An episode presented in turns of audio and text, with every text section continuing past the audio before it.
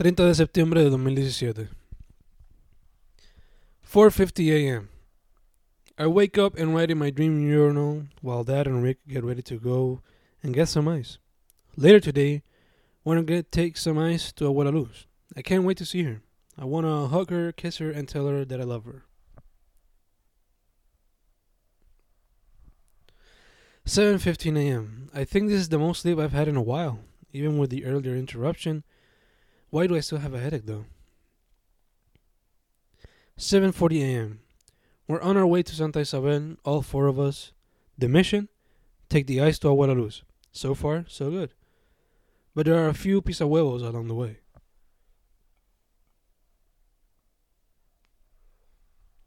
7:52 a.m. Dad's driving at 70 miles per hour, clearly over the speed limit. We're already going through Yauco and then we see it, the damage left by Rio Luchetti. I'm surprised how some houses managed to stay up, but I'm shocked at how a farm, a family farm, was destroyed, leaving that family with very little income and those homes that were left standing are probably useless now. I can't imagine how it all looked like earlier this week. 7:58 p.m. That's close to 80 miles per hour now. I'm getting a little scared to be honest, even though he seems in control. Lots of trees down in Guayanilla and Peñuelas, but that isn't new. 8:05 a.m. The coast of Ponce near Las Cucharas isn't as fucked as I initially imagined. However, having a tree landing, a big one at that, on your house during a Category 5 hurricane has got to be scary. Living with that tree on top of your house in the aftermath has got to suck a lot of balls. 8:14 a.m. We stopped at Reliable in Ponce that needs to check something regarding the truck payments. As mom said earlier, aquí se derrite el hielo. 8:20 a.m. I just received some text messages from Michelle. She sends her love and her anger. Love 'cause she loves me and anger 'cause I haven't made an effort to go see her at her house. I don't think she understands that we're in a crisis and I can't just be spending gas left and right. She knows I've been busy, and I called her yesterday to tell her to come with us today. But her home phone was dead, and her cell phone apparently too. I know she wants to see me. I want to see her too. But we gotta make our trips count. We've been able to see each other 'cause her sister has to come to Sabana Grande or 'cause she's had to come down from the mountain where her house is. She's taking advantage of opportunities where she doesn't have to waste much gas. It isn't like she's made a big effort either. I think there's some form of understanding that we can see each other on a limited basis. I just hope she doesn't forget that. 8:28 a.m. I tried replying Michelle's text, but the limited phone service doesn't allow it, and it fucking sucks. 8:47 a.m. The center of Ponce got pretty fucked up. Trees everywhere, especially around La Católica and the art museum, and this doesn't even compare to the east or center of the island. 8:58 a.m. As we go through the old number 1 La Carretera Vieja de Ponce Santa Isabel, all I see is destruction, houses without roofs and houses completely demolished. Trees everywhere, power poles and courts too, all forms of debris around the streets, businesses destroyed, just destruction, and people desperate for supplies, looking for food, water, ice, and gas. It's truly sad, and the pueblo of Santa Isabel is in the same condition. 9:24 a.m. We arrive to Abuela Luz's house, and there she is, talking to her vecinas, and there it isn't, the mango tree. Well, it is and it isn't. It is on the floor, chopped to pieces, and it'll take years before it grows back. It is all surreal. 9:27 a.m. I take another look at what's left of the mango tree. I just sob and cry. 10:36 a.m. A kid just called me papa. It felt kind of weird but also kind of nice. Can't wait to have that feeling every day. 10:49 a.m. Just saw Titi Gladita, the wife of Tio Elvincito. She gave us a warm hug and kiss. Another shine and brightness. 10:54 a.m. The birds fly all around us in this big Selecto supermarket. I know it might be unsanitary, but they are beautiful. Their chirps are music in these difficult times. 10:59 a.m. We met a childhood friend of Dad's. The man was all laughs. That's what we need right now. Positive vibes. 11:12 a.m. Aquí no hay pan, no hay nada, shouts an old man. There's a lot to buy, but it's mostly frozen food. However, that should tell you how essential bread is to the Puerto Rican. 11:29 a.m. We are off to Victor Pollo. It's been a while since we've eaten here. The food there has always been nice.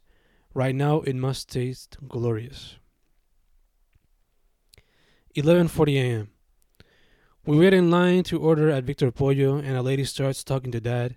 She tells him of the injustices going around in Santa Isabel, how certain communities are being left back, and how children are suffering due to said injustice. There are many ways to describe such actions. Sad is the first that pops to mind, and the only one that currently sticks. 12:30 p.m. Just saw an old friend, a military dude. He's been active ever since the attack. He tells me the center of the island is fucked, but that they've been able to go through a few towns with the help of La Gente. He also tells me he wasn't able to talk with his familia till yesterday. He says he's happier now, even if he has to be working basically 24 7.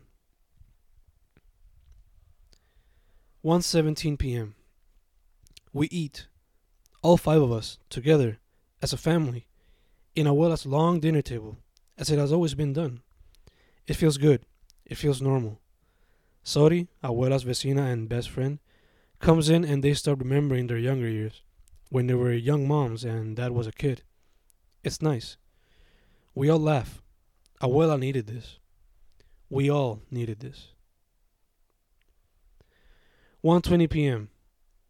I was finally able to communicate with my mesa familia. So far, almost everyone's okay. Haven't read or heard anything from some of them. Hope they are okay. My only message, estamos vivo, lo amo. Both true, but the second part was the most important. 1:53 p.m. It doesn't matter what time it is. If it's a holiday or a crisis, Abuela will always complain about my and my cousin's tattoos. I guess it's something we'll always have to live with. 2:02 p.m. It seems like every day since Maria I've had a headache. It freaking sucks. I wonder if it's the pills. 2:37 p.m. Talked to Eduardi, told them everything's fine. Talked to Adri and Nashi, did the same. Miguel, Leslie, and Christian arrived. More good news. Teodito, Titi Gisela, and Puru arrived. More good news. Now we enjoy our family time, sharing stories and laughs. We hug, we kiss. We say we love each other. We enjoy this moment. We cherish it as much as we can. 2:42 p.m. Dad found one of Abuela's old coolers. He's washing it so we can take it home. More space for ice. 3:27 p.m. Finally got some access to the internet. All I got from it was a mixed bag of emotions which included anger, hope, love, sadness, and fear. 3:38 p.m. We're on our way home. It was great to see Abuela Luz, Teodito, Titi Gisela, Puru, and so many familiar faces. It felt great talking and reading from other loved ones too. Despite so much darkness, there's still light to be seen. 3:54 p.m. Hay uno comiendo mierda aquí al frente, carajo. That's Dad's catchphrase whenever he's driving and someone is driving really slow up front. And yes, that's what's happening right now. 4:05 p.m. I try to sleep, as I often do when Dad drives from Santa Isabel to Sabana Grande, but I can't. Dad's fighting with the people driving slowly. Mom's commenting on the destruction she sees, and Rick woes at everything that amazes him. Not to mention that the island's carreteras have holes everywhere. 4:08 p.m. I think about Landy and her current situation. She says I'm not making any sacrifices. I'm thinking of how and when I should go to see her house and her. But I have no idea what to do. I guess I'm gonna have to take the chance, waste gas, and hope that she's up there. And if she's not, I guess I'll leave her a note or something.